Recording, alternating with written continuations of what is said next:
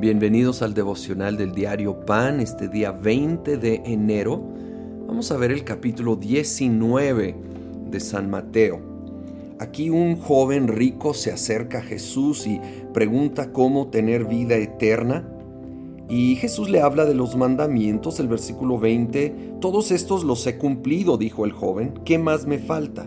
Si quieres ser perfecto, anda, vende lo que tienes y dáselo a los pobres, y tendrás tesoro en el cielo. Luego ven y sígueme.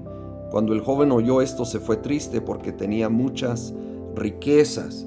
Ahora Jesús no repitió esto a otra persona, entonces no es correcto tomarlo como que, ah, esa es la clave de la vida eterna.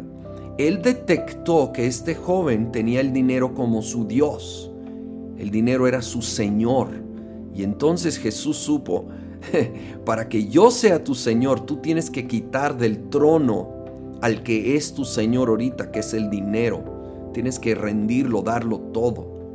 Y se nota que así fue porque el joven no pudo aceptar tal enseñanza y sigue allí Jesús, versículo 23, les aseguro, comentó Jesús a sus discípulos, que es difícil para un rico entrar en el reino de los cielos. De hecho, le resulta más fácil a un camello pasar por el ojo de una aguja que a un rico entrar en el reino de Dios.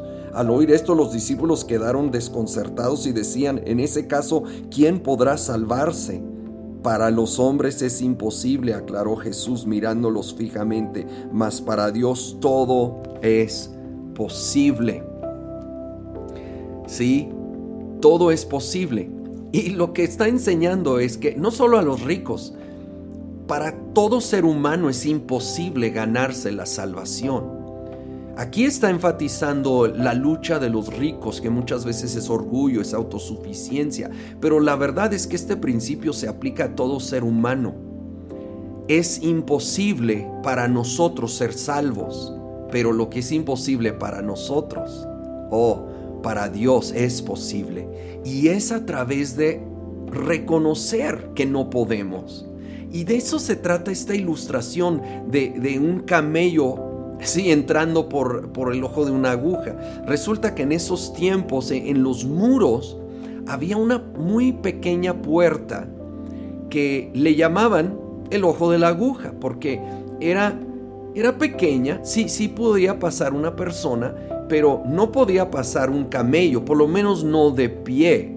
Y esto era para si alguien que era amigable llegaba de noche, podían abrir esa puerta sin abrir las principales y no ser una eh, ser vulnerable a un ejército enemigo. Pero dicen que si un camello, si lograban ponerlo de rodillas y lo arrastraban, podía entrar. Esto era difícil pero si era posible. Qué interesante la analogía. Habla de humillarse, el hincarse. Sí, y esto, de, repito, se aplica a todos nosotros, a todo ser humano.